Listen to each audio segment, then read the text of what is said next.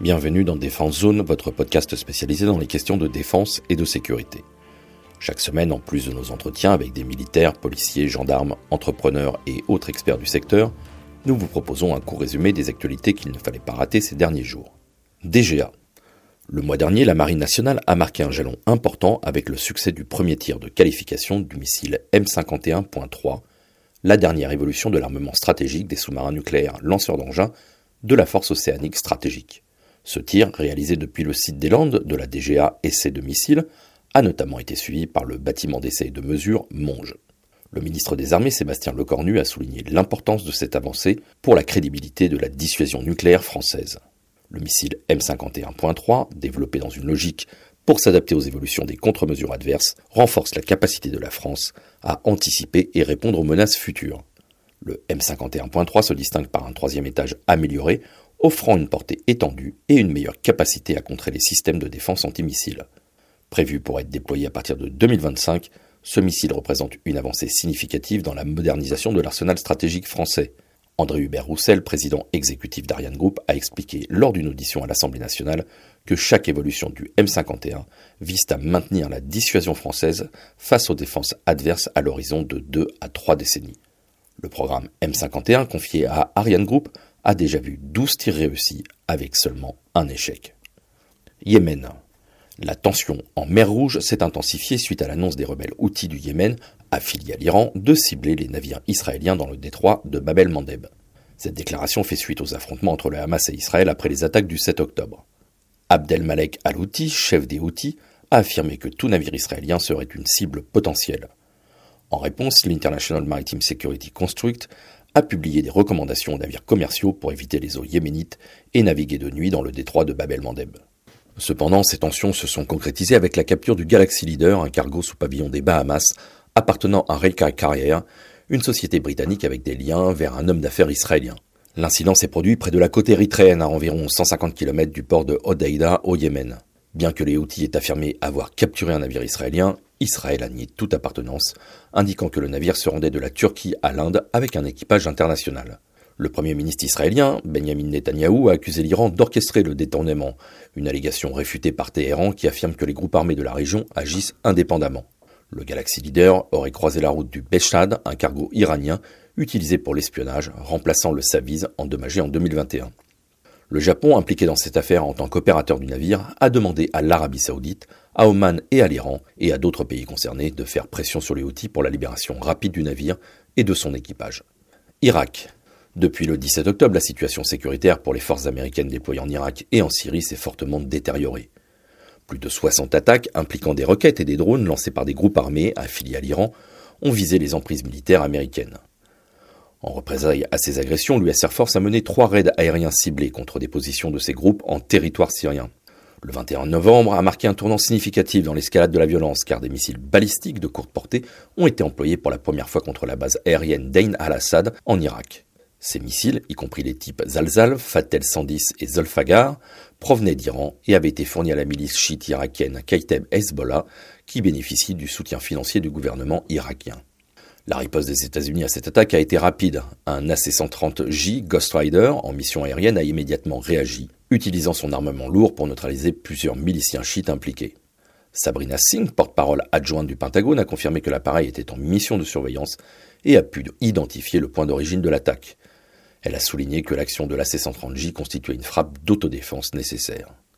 Le Kataeb Hezbollah a admis la perte d'un de ses combattants dans cette confrontation, sans toutefois donner de détails supplémentaires sur les circonstances de sa mort. Le 22 novembre, les forces américaines ont poursuivi leur riposte avec deux frappes aériennes supplémentaires en Irak, ciblant spécifiquement des milices chiites en réponse aux attaques continues.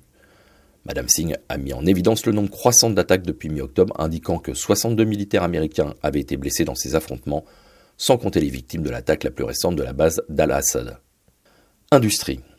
Airbus Defence and Space, la branche spécialisée de la défense et l'espace du groupe Airbus, fait face à des défis dans la gestion de divers programmes militaires et spatiaux. Pour y répondre, elle envisage une restructuration majeure début 2024. Cette réorganisation comprend la création de trois divisions indépendantes Air Power, qui se concentrera sur les systèmes militaires aériens et le système de combat aérien futur, le SCAF, une division dédiée aux systèmes spatiaux et Connecting Intelligence, axée sur la technologie des communications et les réseaux informatiques sécurisés. Cette transformation vise une exécution plus rigoureuse des programmes et un meilleur équilibre entre risques et opportunités. Airbus Defence and Space, générant un chiffre d'affaires de 7,1 milliards d'euros sur les 9 premiers mois de l'année, 17% du total du groupe, a subi une légère perte opérationnelle de 3 millions d'euros contre un bénéfice de 2,7 milliards d'euros pour le groupe dans son ensemble. Dans le cadre de cette réorganisation, Airbus envisage quand même de supprimer 750 postes, soit 2% des 34 330 employés de la branche. Cependant, le groupe ne prévoit pas de réduction d'effectifs en raison de la croissance de l'activité, mais plutôt du redéploiement de personnel. Les postes supprimés sont principalement basés en Allemagne, France et Espagne. Les consultations avec les partenaires sociaux sont en cours pour finaliser ces changements. Cette structure simplifiée permettra à Airbus Defence and Space de mieux se concentrer sur les principales activités et d'améliorer l'efficacité et la rentabilité de ses programmes. Avec cette réorganisation, Airbus espère renforcer sa position sur le marché de la défense et de l'espace et répondre plus efficacement aux défis actuels et futurs du secteur. Jeux olympiques. Pour les Jeux olympiques et paralympiques de l'été 2024 à Paris, un important dispositif militaire sera déployé pour renforcer la sécurité. Selon le général de corps d'armée Christophe Abad, gouverneur militaire de Paris, environ 5000 militaires de l'armée de terre camperont dans un grand village de tentes sur la pelouse de Reuilly, dans l'est de Paris. Cette esplanade de 25 hectares, habituellement le site de la foire du trône, sera transformée en un campement temporaire pour loger les militaires proches de plusieurs sites de compétition importants. En plus de ces 5000 militaires, entre 14 000 et 15 000 hommes et femmes des trois armées seront mobilisés pour cette période. Ils viendront soutenir environ 30 000 policiers et gendarmes qui seront déployés quotidiennement, ainsi que 17 000 agents de sécurité privés pour assurer la sécurité sur l'ensemble des sites olympiques et des infrastructures connexes. Dans une démarche de coopération inédite, les unités d'élite françaises GIGN, RAID et BRI vont unir leurs forces et travailler ensemble pendant les Jeux. Le général de division Ghislain Réti, chef du GIGN, a annoncé que ces unités partageront leurs ressources sans tenir compte des zones de compétences habituelles. Les secours médicaux de la brigade des sapeurs-pompiers de Paris seront également intégrés dans les phases d'intervention de ces unités. Des binômes du GIGN seront embarqués à bord des bateaux transportant les délégations sportives lors de la cérémonie d'ouverture pour assurer la sécurité et coordonner les interventions. Le député Jean-Pierre Cubertafon a indiqué que la gendarmerie nationale pourrait déployer entre 12 000 et 14 000 gendarmes sur la région parisienne, principalement des membres des escadrons de gendarmerie mobile. Ces forces seront chargées de sécuriser les sites, protéger les équipes, gérer les flux de personnes et escorter la flamme olympique. Le général d'armée Christian Rodriguez, directeur général de la gendarmerie nationale, a mentionné le déploiement du système Storm pour les JO, permettant une communication sécurisée et l'interopérabilité entre les forces de police et de gendarmerie. Cependant, des inquiétudes ont été exprimées quant à l'insuffisance du matériel de sécurité moderne pour les Jeux. Gérard Lacroix, du groupement des industries françaises de défense et de sécurité terrestre et aéroterrestre, le J4, et l'ancien directeur de la gendarmerie nationale Richard Lisieuret ont souligné l'importance de moderniser les équipements et technologies de sécurité, mais ont déploré un manque d'action des pouvoirs publics dans la commande de ces équipements essentiels comme la vidéosurveillance augmentée, qui, je cite, permettrait de limiter le besoin des opérateurs, alors que les policiers et gendarmes seront fortement sollicités et le nombre d'agents de sécurité privés sera vraisemblablement insuffisant. Fin de citation. Voilà pour l'essentiel de l'actualité cette semaine. Pour en savoir davantage sur cet univers et pour découvrir tous nos articles et reportages, rendez-vous sur notre site internet défense-zone.com. Pour plus de brefs d'articles de fond et de photos, nous éditons également tous les trois mois un magazine papier que vous pouvez recevoir en étant abonné à notre espace premium. Il vous permettra aussi d'avoir accès à des contenus exclusifs sur nos différents supports.